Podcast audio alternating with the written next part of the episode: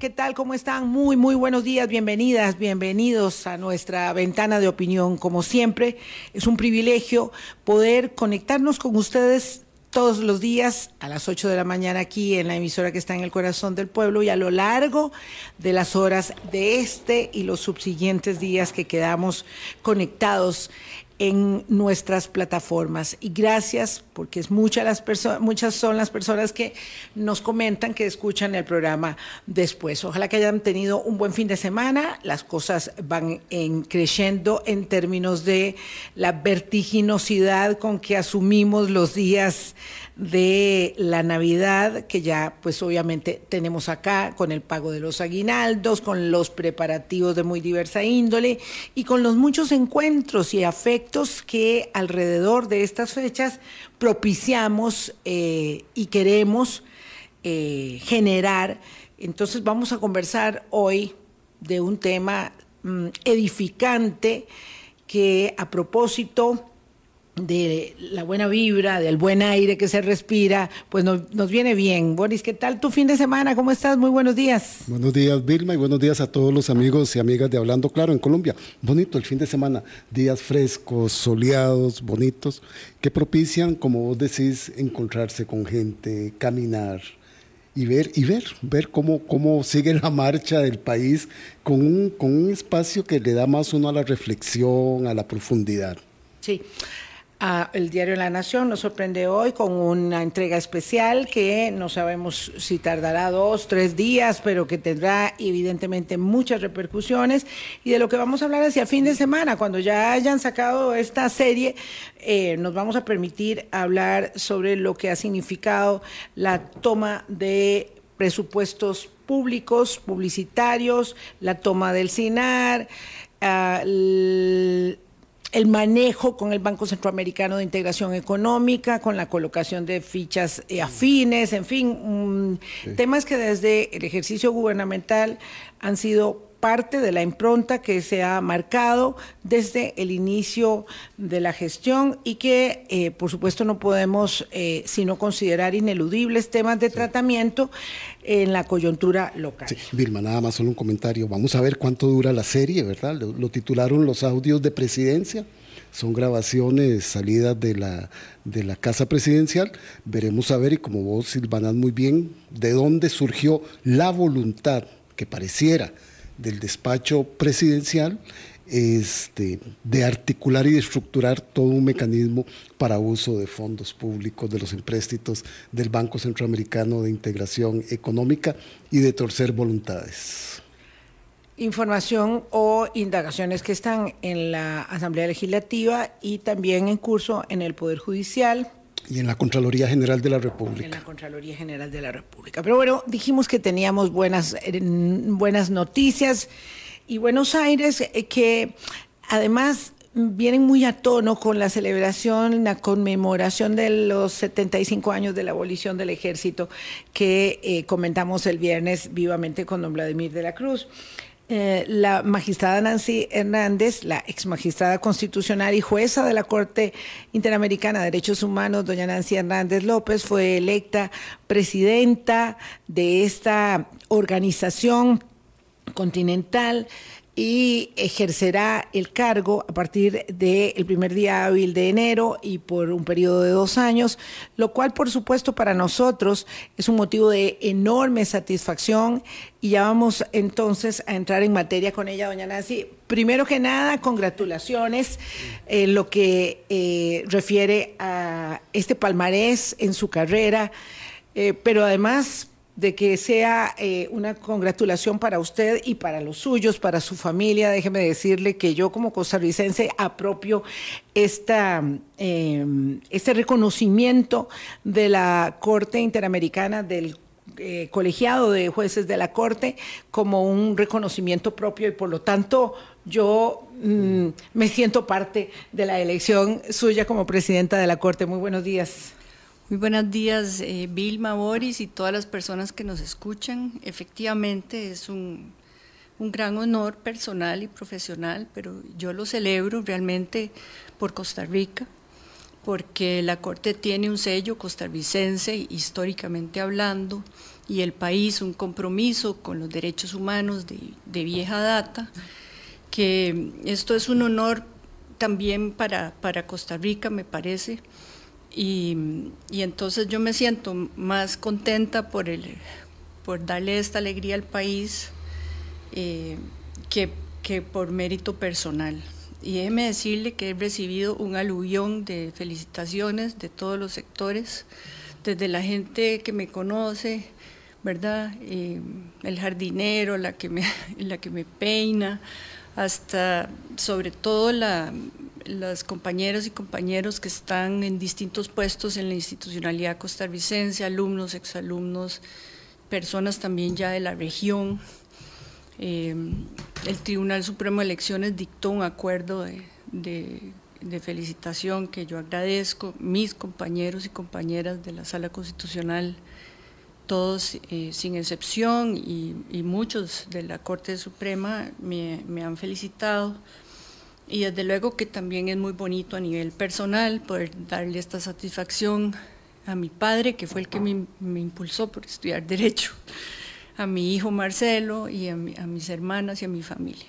Doña Nancy, felicidades. Felicidades por usted, por su familia y realmente porque la Corte Interamericana de Derechos Humanos ha sido un faro en la región y ha sido un diamante colocado aquí en San José eh, de Costa Rica, un país que ha prevalecido en la defensa de todos los derechos humanos de todas las personas. En 1969 se crea eh, la Corte Interamericana de Derechos Humanos, eh, la Convención, perdón, el pacto, la Convención de Derechos Humanos, y es el Pacto de San José. Y claro, este, yo creo que eso vale mucho la pena traerlo a colación en este momento, porque para muchas personas las cosas pues se nos han dado así, ¿verdad? Fácil de pronto, pero no, pero ha habido toda una construcción y hay un sistema interamericano de derechos humanos que con todo y lo que hoy em, se habla del debilitamiento del multilateralismo deviene en sustancial. Entonces la Corte tiene este sello, esta particularidad de que está sentada en nuestra capital y de que evidentemente en ese momento como ahora se nos sigue considerando un país insignia en la promoción, en la protección y la defensa de los derechos humanos que se han ido ampliando y que son muy dinámicos y muy vivos, ¿verdad? Pero que como en esta materia indica la teoría y ojalá siempre sea la práctica, todo es hacia adelante y no hay irreversibilidad y no hay retroceso que se pueda justificar. Entonces me gustaría mucho hablar de esa impronta que hemos marcado los costarricenses en derechos humanos. Sí, Vilma, eh, yo creo que esto tiene un continuum desde la abolición del ejército que recién celebramos, porque cuando eh, se da la revolución, y, se da la sabia decisión de abolir el ejército, hay una frase de José Figueres que me gusta mucho, independientemente si el mérito es de él o, no, único de él, como, como sino de varios costarricenses, incluidos los constituyentes de la época. Y él dice, lo importante no son las victorias militares, sino lo que sobre ellas se construya. Y Costa Rica dejó las armas y apostó por el derecho. Y lo hizo tanto a nivel nacional por fortalecer toda la institucionalidad, especialmente la Corte Suprema de entonces, el Poder Judicial, a la que le dio eh, a través de los años una serie de reformas eh, que vinieran a, garantizar que el Poder Judicial fuera la piedra angular del Estado de Derecho. Y a nivel internacional un complemento que es eh, ser parte del sistema interamericano y de, la, de la, competencia contenciosa de la Corte, para que lo que no se pudiera resolver a nivel nacional eh, se garantizara a los y, las ciudadanos que iban a tener una última instancia que les garantizara sus libertades. Y a mí me parece que esto es un, un sistema de libertad que completo entre las reformas nacionales y las internacionales que, viene a garantizarle eh, a los ciudadanos de este país eh, una serie de libertades y derechos eh, que afortunadamente han, venido a, sostenernos en tiempos de paz y también ahora en tiempos que la región enfrenta un retroceso democrático importante.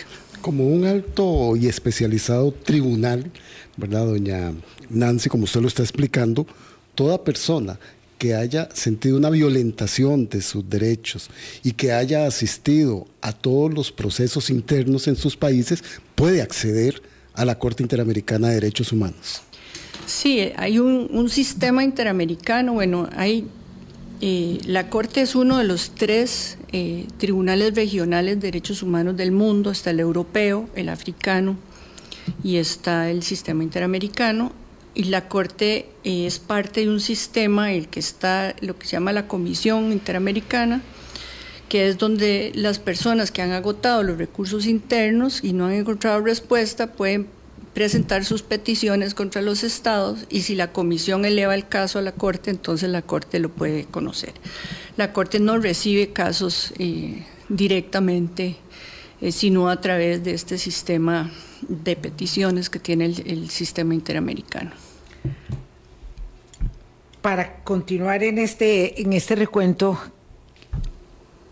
¿qué hace tan indivisible el tema de los derechos humanos con la forja y la, eh, el ADN nuestro, porque ahora vamos a hablar de los desafíos a nivel del continente, pero claro, estamos hablando con la jueza Nancy Hernández, que acaba de ser electa por el colegiado de, de la Corte como su eh, próxima presidenta. Eh, usted decía que este es un continuum desde la abolición del ejército. Y, es que de verdad sí tenemos muchos, muchos motivos para estar muy orgullosos eh, de lo que hemos construido. Nosotros conmemoramos la abolición del ejército el primero de diciembre, ¿verdad? En, alusión al, al 48, 75 años. Apenas nueve días después, el 10 de diciembre de 1948, se aprueba en las Naciones Unidas la Declaración Universal de los Derechos Humanos. Faltan años eh, para que, 20, para que se cree el Pacto eh, de San José, que es la Convención Americana, pero digo, nosotros estábamos tan anticipados, tan avanzaditos en esa época, este grano de arena del globo terráqueo, em, decretando la abolición del ejército, nueve días antes de que se declarara la abolición, eh, la Declaración Universal de los Derechos Humanos. Y entonces sí, eh, Costa Rica ha marchado ahí como una gran bandera en el concierto de las naciones. Y es por eso que tenemos un reconocimiento, porque si no nadie se daría cuenta que existe ese punto en el, en el, en el, en el planeta, en el, en el mapa, ¿verdad? si no fuese porque nos han hecho reconocer nuestras banderas ante el mundo. Así es, eh, Vilma y Boris, y la mayoría de los casos que nosotros conocemos en la Corte eh, sería imposible que pasaran en Costa Rica, eh, gracias a que precisamente no, no tenemos un ejército que se dedique a ejecutar extrajudicialmente disidentes políticos o comunidades enteras, porque son minorías indígenas, por ejemplo, como ha pasado en la región. Y yo, si antes estaba orgullosa de, la abolición del ejército, de ser costarricense, ahora que veo esos casos tan dramáticos, yo realmente creo que, eso ha marcado una diferencia fundamental en, la calidad democrática y la paz que vive Costa Rica con respecto a lo que está pasando en la región y que sigue pasando. Ahora bien, cuando se crea eh, la o cuando se firma la Declaración Universal de Derechos Humanos, estamos saliendo de un trauma eh, universal terrible, ¿verdad? Que es la Segunda Guerra Mundial. Y después de ello, eh, en ese momento, digamos, de especial necesidad de conjunción, de unión de todos los esfuerzos, pues hay una época donde se cifran muchas esperanzas en el devenir de la humanidad para poder salir de aquel dolor. Eh, pero luego vienen todas estas circunstancias de la Guerra Fría posterior y la dictadura, y las dictaduras y la bipolaridad del mundo, eh, y cuando se mm, declara el Pacto de Derechos Humanos eh, en San José, eh, la Convención de los Derechos en San José en 69, ya estamos viviendo en una época este, muy difícil. Y la convención y, la, y, el sistema interamericano se aboca mucho a los temas de las represiones de gobierno, ¿verdad? De las dictaduras, del miedo, de las desapariciones forzadas, de los estados policíacos y de terror. ¿Cuánto ha evolucionado desde ese tiempo hasta ahora el trabajo que hace un órgano, mm, digamos, eh, mm, amalgamado entre la Comisión de los Derechos Humanos y la Corte de Derechos Humanos, en el caso nuestro, que además es tan emblemático, porque usted hablaba, existe el Tribunal de Europa, este, pero no todos tienen tribunales o convenciones, eh, tribunales, cortes interamericanas o regionales como, la, como las de nosotros y las de los europeos. Sí, eh, Vilma, en realidad hay varias etapas, digamos, en la etapa inicial, eh, cuando se instala la Corte en el año 79, recuerde que la mayoría de los países eran dictaduras y que se estaba dando la transición después de, de, dictaduras a democracias, ahí el rol de la Corte fue fundamental para ayudar a esa transición, establecer estándares de, todo tipo de libertad de expresión, de uso de la fuerza, de, desapariciones forzadas. Y después viene una etapa eh, donde la Corte ya se encarga más de temas de discriminación, igualdad, género, poblaciones LGTBIQ, eh, también siempre eh, una constante ha sido la, libertad de expresión y defensa de la libertad de prensa. Y Ahora vienen los retos nuevos de, eh, ahora tenemos una opinión consultiva sobre cambio climático, sobre la responsabilidad de las empresas que producen armas y la responsabilidad del Estado frente a, la regulación de estas empresas.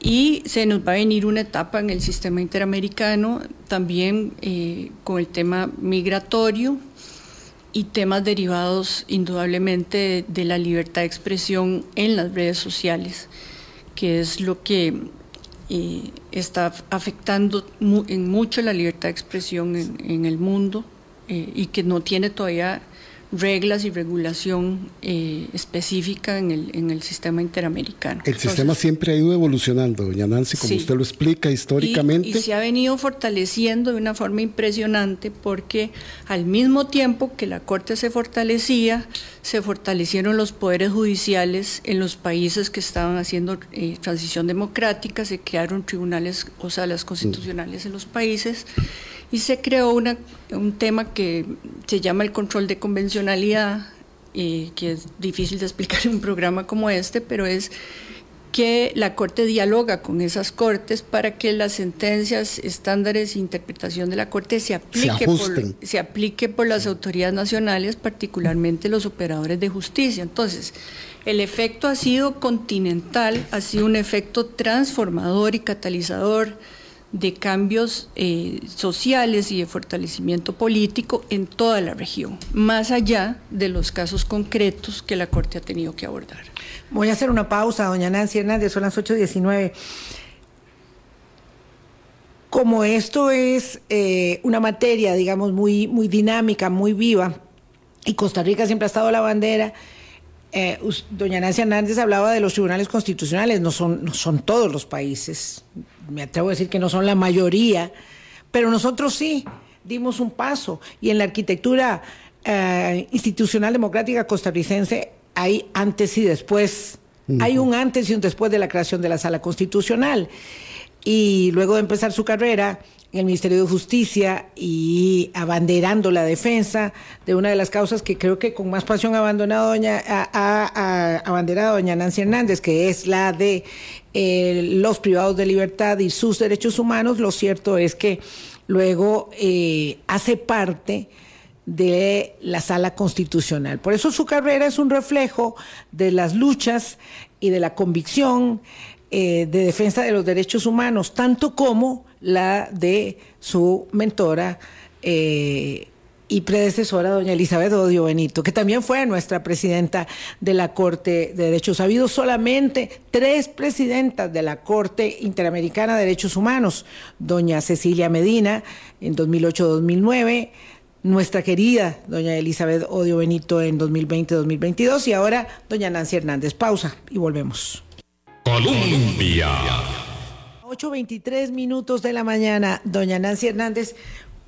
Son ah, muchos los países que tienen cortes constitucionales o tribunales constitucionales como el nuestro, y me refiero a, esto porque ahora que usted es jueza de la Corte Interamericana de Derechos Humanos y que será además presidenta a partir del de, eh, 2 de enero, eh, es interesante entender cómo eh, hay esta, digamos, esta construcción dinámica de los derechos humanos, de la materia, de la protección en la jurisprudencia en los países, eh, con claros y oscuros, evidentemente, pero siempre tratando de avanzar un poco en la materia y siendo Costa Rica un abanderado con un tribunal constitucional que yo estoy segura marcó antes y después para nosotros.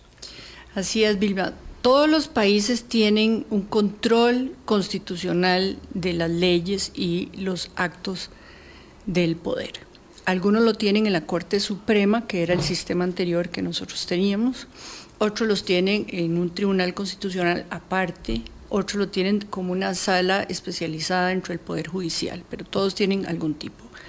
Lo que caracteriza a la Sala Constitucional de Costa Rica y a la Jurisdicción Constitucional costarricense es que el, primer presidente de la Corte Interamericana, que fue el doctor Rodolfo Pisa Escalante, mentor mío, por cierto, y que... Sí, porque hemos tenido solo dos mujeres presidentas, pero sí hemos tenido tres presidencias. Y dos vicepresidencias. Y por cierto, aprovecho para agradecerle a las eh, juezas y jueces costarricenses que me, todos sin excepción, me han felicitado muy cariñosamente por, por esta elección y que ellos son y ellas inspiración definitivamente eh, para mí.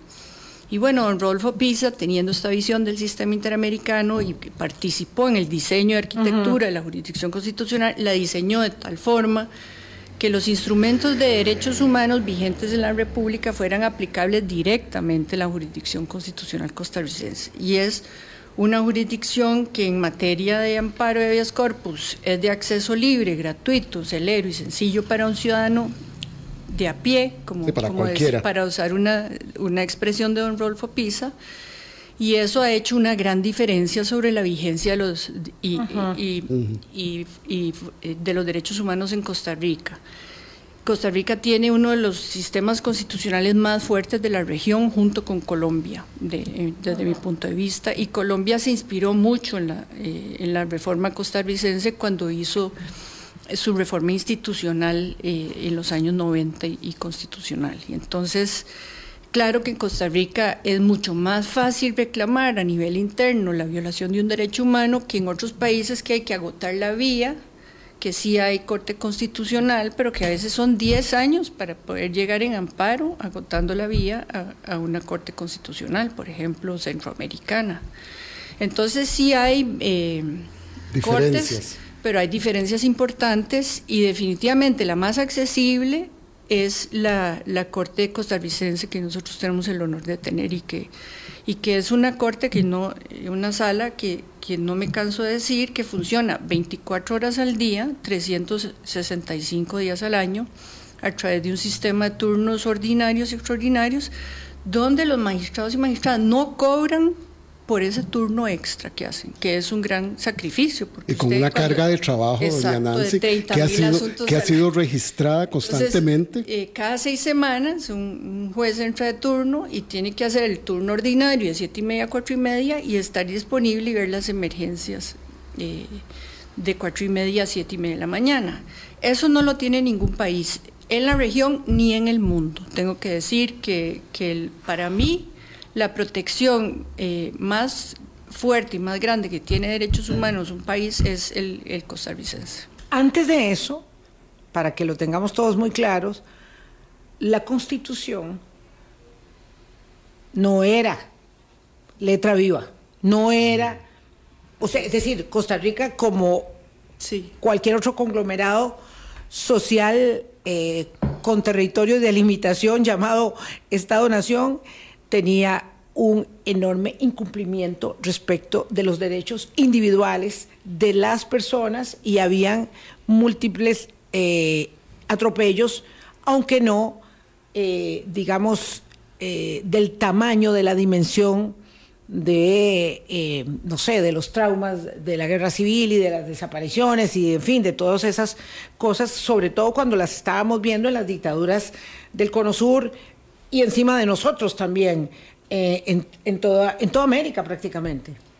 Así, la, eh, Costa Rica tiene una historia muy oscura también uh -huh. de represión eh, y a mí me correspondió hacer un estudio de toda la jurisprudencia constitucional antes de la sala constitucional y, y ahí se, que está a disposición en la página web eh, de la sala constitucional, ahí se comprueba que el, el, control constitucional anterior a la sala era de adorno, es decir, que la, que la arbitrariedad del ejercicio del poder era plena, que rara vez se ganaba un amparo o habeas corpus, y que no fue sino hasta la creación de la jurisdicción constitucional costarricense que se vino a consolidar esa visión de la Segunda República como una república con, eh, afincada en un sólido Estado de Derecho. Pero la que le vino a dar dientes o fuerza normativa a la Constitución fue la nueva reforma a la jurisdicción constitucional costarricense de 1989.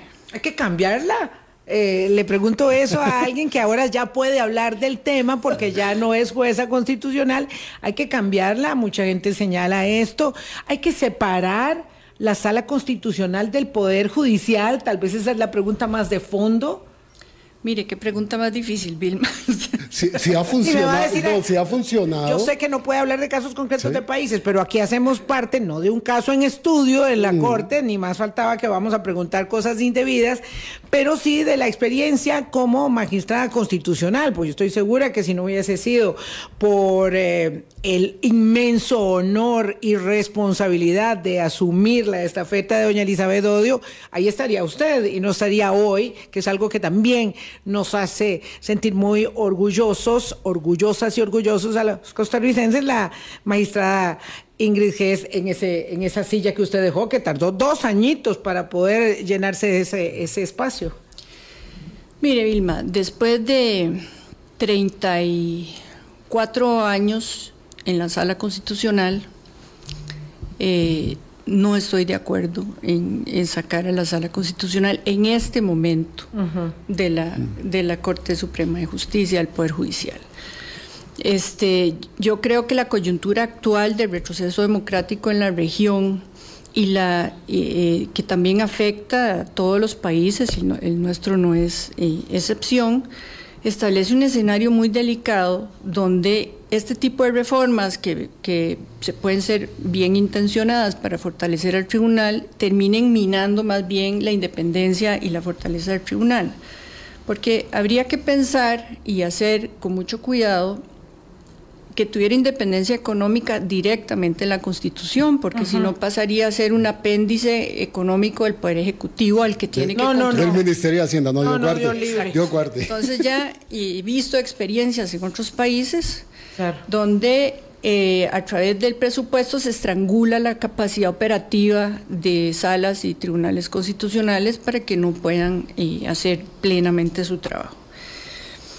El, otro tema es la fortaleza del Poder Judicial costarricense, un Poder Judicial que va a cumplir 200 años, que tiene eh, un gran prestigio y responsabilidad y que ha sabido amparar a la Sala Constitucional en sus distintos embates que ha tenido en estos más de 30 años de, de existencia. Entonces, si se diera una reforma constitucional que le garantizara independencia económica, un sistema de elección de, de, magistrados y magistradas que garanticen que de, efectivamente lleguen los mejores y no eh, haya influencia política en su nombramiento, yo le diría que sí, pero esas condiciones yo no las veo ahora dadas aquí. Y si no están esas condiciones dadas para la sala constitucional, sería catastrófico salir de, tampoco del Poder Judicial. Tampoco lo están para el organismo de investigación judicial y el Ministerio Público. Así es, así es, y, vea lo que está pasando con los ministerios públicos que salieron eh, o, que, o, que, dependen de poderes ejecutivos en, la región. Entonces, académicamente es muy atractivo hablar de esos temas, pero cuando nos ubicamos en la realidad hay una serie de factores que en este momento, en el caso de la región nuestra, eh, yo tendría mucha cautela con hacer ese tipo de reformas solo porque suenan de moda en otros lados, pero habría que ver, analizar muy bien los resultados que ha dado en esos países y ya no voy a mencionar ejemplos porque no puedo países, pero ustedes lo conocen, donde ha sido instrumentalizado el Ministerio Público políticamente para perseguir eh, detractores políticos, operadores de justicia, etcétera. y, uno de los grandes aciertos también que, que fue parte de esas reformas judiciales que se hicieron fue eh, poner el Ministerio Público y la Policía Judicial como entes técnicos separados de, la política, ¿verdad? Y entonces imagínense ustedes que perder esa garantía eh, eh, sería... Eh, contraproducente para, nuestra democracia. Sin ser categórico ni especialista, doña Nancy, suscribo su, su, su, criterio en el sentido de que no son tiempos para esto, quitarle a órganos tan importantes del equilibrio y de la armonía en la convivencia ciudadana la protección constitucional y someterlo a otras es muy peligroso, muy peligroso. Y voy a decir algo más, y, y es que algunas personas están planteando estas reformas de buena fe pero otras las están utilizando como excusa, que con el fortalecimiento de la, de, la sala en realidad lo que buscan es al final eh, perjudicar eh, eh, la estabilidad e independencia de este tipo de órganos, porque eso es lo que se ha visto en la región. Lo venden como una buena idea de fortalecimiento, igual con, la, con sacar el Ministerio Público del Poder Judicial, pero en el fondo hay otras intenciones. Entonces yo en este momento de tanta inestabilidad que hay en la región y viendo los ejemplos que,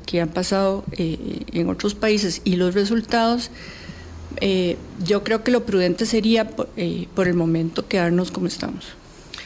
Vamos a hacer una pausa, son las 8.35. Nancy Hernández es la jueza de la Corte Interamericana de Derechos Humanos que ha sido electa para ejercer la presidencia de este organismo continental a partir del 2 de enero y por un periodo de dos años. Ya venimos. Colombia. Con un país en sintonía 838.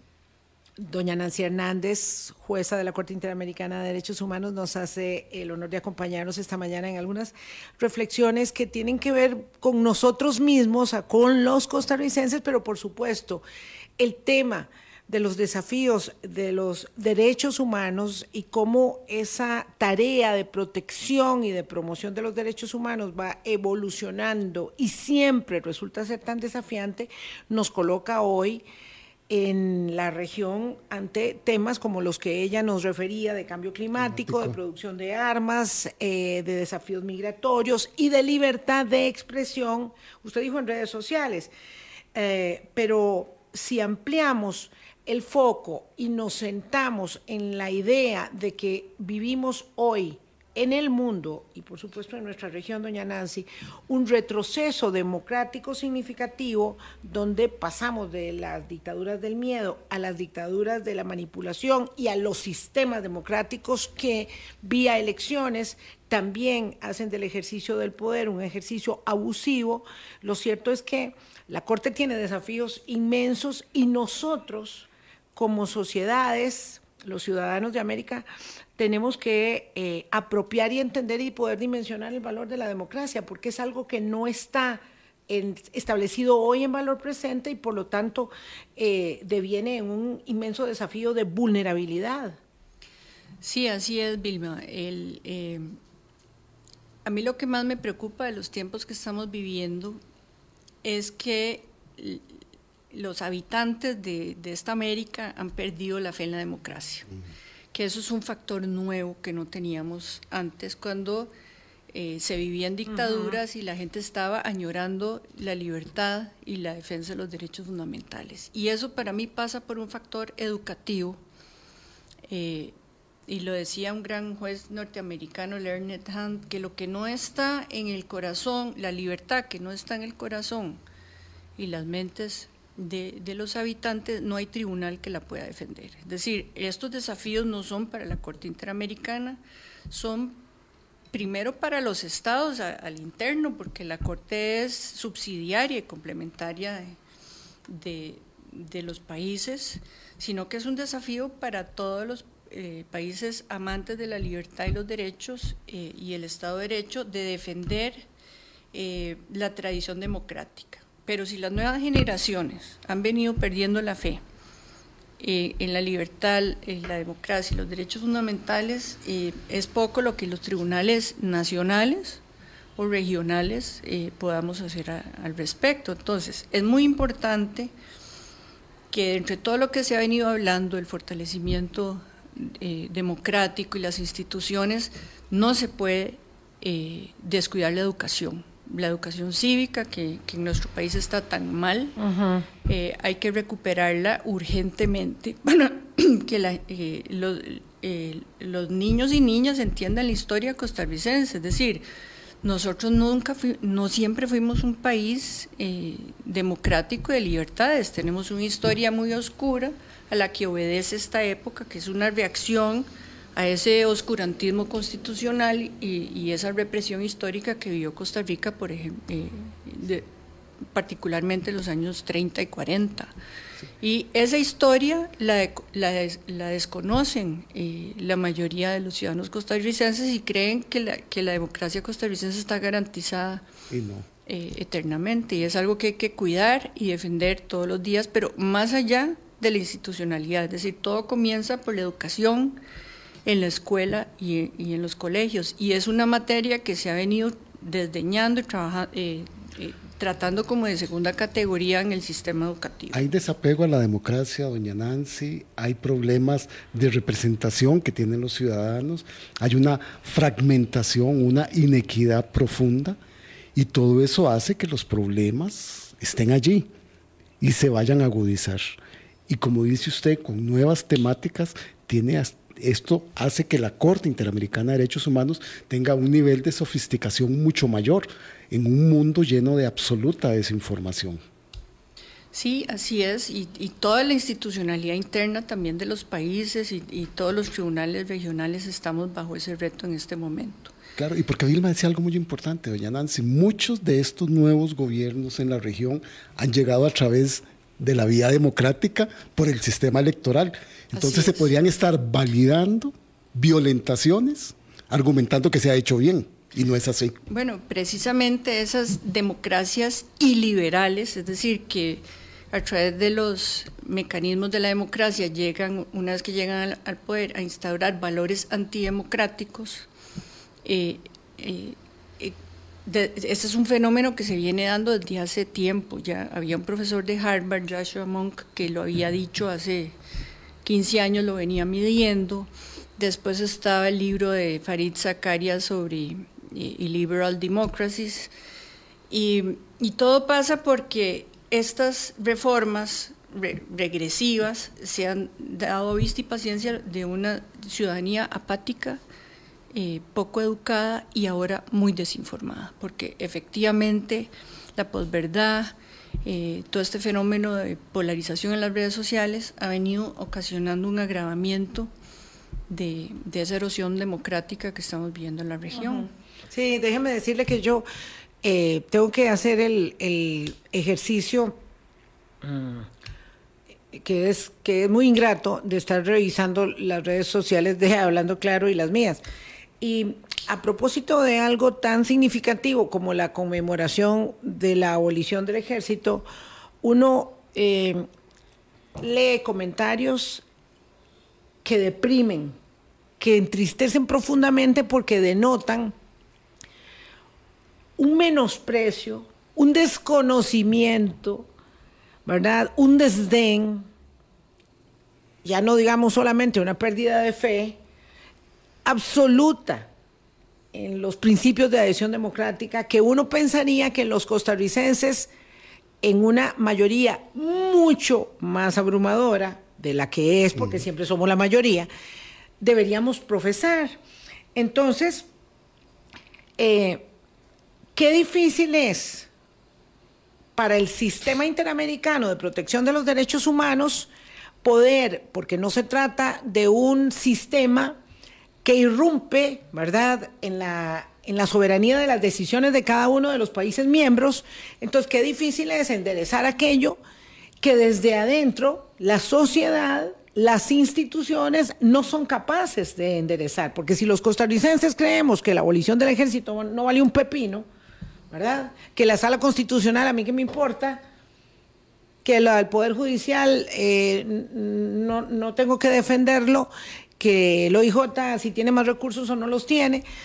Si, todo me resulta tan relativizado como hace el, el sistema interamericano para llegar a proteger e influir en los costarricenses, en los bolivianos, en los ecuatorianos, en los chilenos, en los demás, ¿verdad? En los argentinos, y decir, enderezcan esto que está mal planteado y que no sea además a, través de un largo recorrido que implica pasar primero por la comisión, porque hay gente que dice demándelos ante la Corte. No, no, hay que hacer un recorrido enorme ante la Comisión de Derechos Humanos para llegar hasta la Corte, pero eso es cuando ya todo adentro está perdido.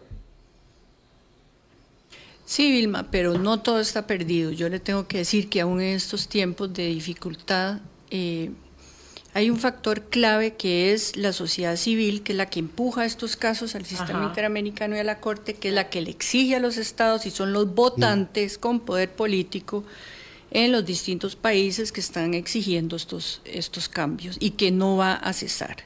Y recuerde que esto no es nuevo, es decir, eh, la Declaración Americana fue primero que la Declaración Universal y ya esta región tenía eh, expectativas y demandas de, cumplimiento de derechos humanos y libertades básicas que es histórica y que no va a cesar y que aunque estemos en un bache ahorita, eh, yo digo que es, eso, es un bache temporal, pero que no es sostenible esta apatía democrática y este retroceso en materia de derechos fundamentales. Y aún en estas condiciones he visto la voluntad de los estados por cumplir eh, las sentencias de la Corte Interamericana, unos más que otros, pero siempre con la voluntad de ir cumpliendo paulatinamente, porque son cambios estructurales generalmente muy grandes que toman mucho tiempo, especialmente en estados eh, federados, donde eh, hay que tomar las decisiones en distintos estados de, ese país para hacer reformas normativas.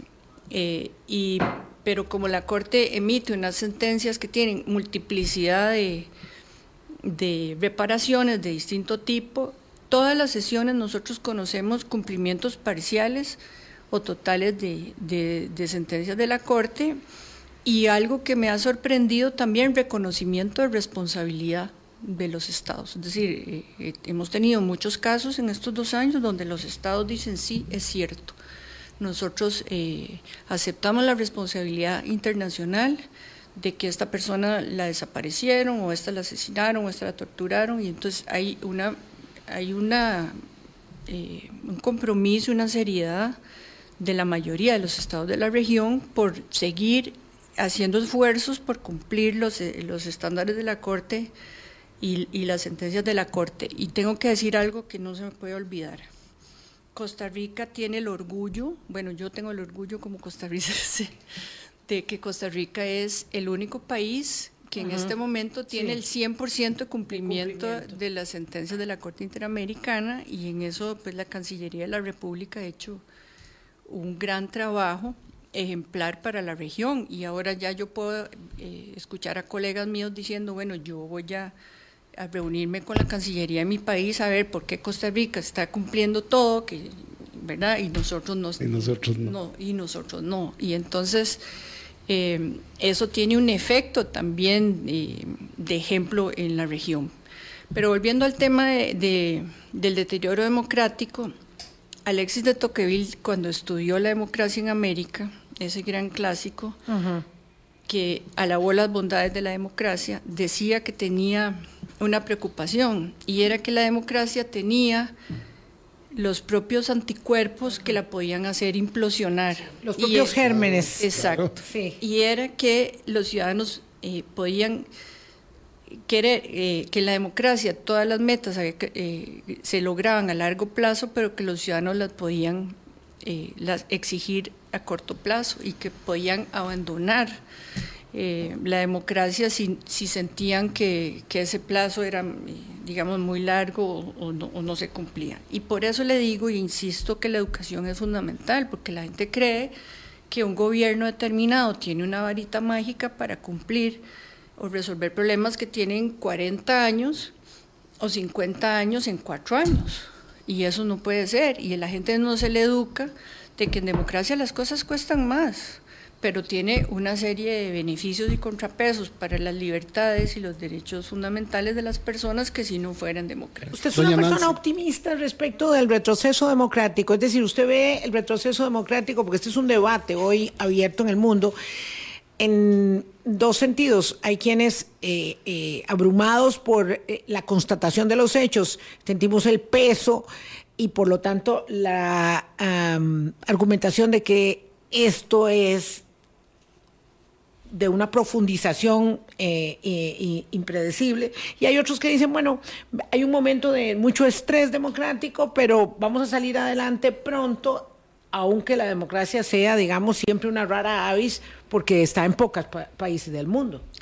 Soy optimista porque creo en la gente y en la sociedad civil y yo creo que estamos en un bache, puede ser que este bache dure bastante, pero si uno analiza la historia, eh, la historia tiene esos avances y retrocesos y yo creo que además, una vez que la gente ha probado vivir en libertad y democracia, no está dispuesta, tampoco a perderla. y no se va a acostumbrar a perderla fácilmente. Entonces, yo creo que no hemos tocado fondo. Sí, usted ha sido muy No hemos tocado fondo y no hemos tocado fondo en Costa Rica todavía. Y yo lo advertí así en una entrevista muy criticada en el semanario universitario. lo recuerdo. El, año 2018, antes de que eh, se dieran ciertos acontecimientos en el país. Y yo creo que no hemos tocado fondo, pero creo eh, en la gente y creo que sobre todo el costarricense que ha vivido eh, en libertad y paz no está dispuesto, no, no, es sostenible a largo plazo oprimir o, o perder la institucionalidad democrática. Y recuerden ustedes en la pandemia que la gente no aceptaba ni la restricción vehicular cuando en otros países la gente tenía toque de queda y no podía salir. Aquí ni siquiera los podían restringir que salieran con placa un día así o en unas horas sí o en otras no. Sí, o salir de la propia casa. Pero en general en la región eh, yo siento que, que la historia no ha sido en vano y que la gente no está dispuesta, y lo veo en las víctimas y en la, en la, sociedad civil que lucha por la defensa de la democracia y los derechos fundamentales, no están dispuestos a, a permitir la opresión y, a, y, no es sostenible.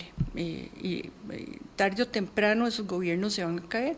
Usted ha sido muy insistente. hay que estar muy encima. Usted ha sido muy insistente en el tema de la educación, pero también le impone un enorme reto al sistema y a la corte una comunicación fluida ¿verdad? Para poder defender y para poder apuntalar el trabajo que ustedes hacen.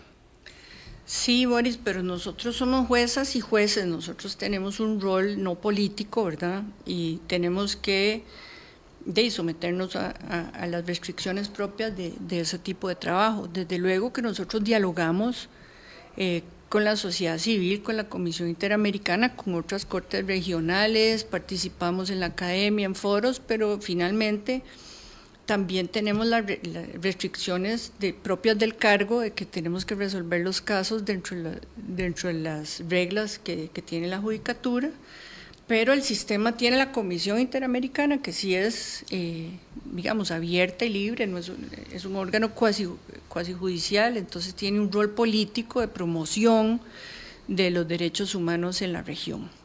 Y en eso sí tengo que ser enfática. La Corte no, no hace activismo eh, ni, eh, ni participa, no es el mismo rol de la Comisión. Y muchas veces se confunde que la Corte tiene una agenda propia, no, la Corte no tiene, la única agenda que tiene la Corte... Son la de los casos que se le presentan. Es hacer respetar la Convención Americana a como está suscrita por los estados en los casos sometidos a conocimiento. Y cuando los estados tienen la razón, la Corte les da la razón. Y en estos dos años Hemos tenido cinco casos eh, en que le hemos dado la razón a los estados, que es yo creo que el récord más grande en, no siempre el demandante tiene la razón. Sí. Eso es lo que usted quiere decir. Bueno, pasa. Este, cuando uno se sujeta. Es una corte como cualquiera. Si un estado litiga bien, eh, gana los casos. Y esta, esta integración de corte ha demostrado ser muy equilibrada en eso y creo que tiene que haber tranquilidad de que la Corte no tiene una agenda, y que es algo que algunos grupos eh, religiosos han, reclamado. Y han Tienen una Corte activista. No, o, que la Corte tiene una agenda para, para promover ciertos derechos cuando no es así. Sí. Y que, no y que, quisieran que no existiera un sistema de control eh, eh, de, de convención como el de la Corte, ¿verdad? Que preferirían que no existiera. Eh, se nos quedan muchos temas en el tintero, doña Nancy, muchas gracias por haber venido. En 44 años de existencia de la Corte de Derechos Humanos, solamente ha habido ocho juezas. Ocho juezas. Y hoy, hoy hay más juezas que nunca. Hay tres juezas. No, es ocho en total, incluidas las, tres. ocho en total, incluyendo las tres que están ahora, porque, porque ha costado mucho. Y tengo que hacer un, saludo y reflexión final para reconocer la labor de, doña Elizabeth Odio Benito, que ha sido la que hizo el impulso para que la, la, región se abriera a más juezas en, en, este tribunal y que producto de eso hay una integración de tres mujeres y que la Corte ha reaccionado a esa eh, política de paridad, incluso eligiendo una nueva presidenta mujer eh, en la historia. Yo creo que eso también lleva mucho el sello de doña Elizabeth, a la que le mando un caluroso eh, abrazo. Todos, le, mandamos. Que nosotros también le enviamos. Muchas gracias, doña Nancy. Muchos éxitos. Se nos quedan muchas cosas en el tintero y ojalá podamos volver a conversar más adelante sobre los temas eh, de la Corte en particular, porque pues hoy ya no alcanzó, pero muchísimas gracias. Ha sido un enorme eh, orgullo poder conversar con la próxima presidenta de la Corte Interamericana de Derechos Humanos, doña Nancy Hernández López. Hasta mañana.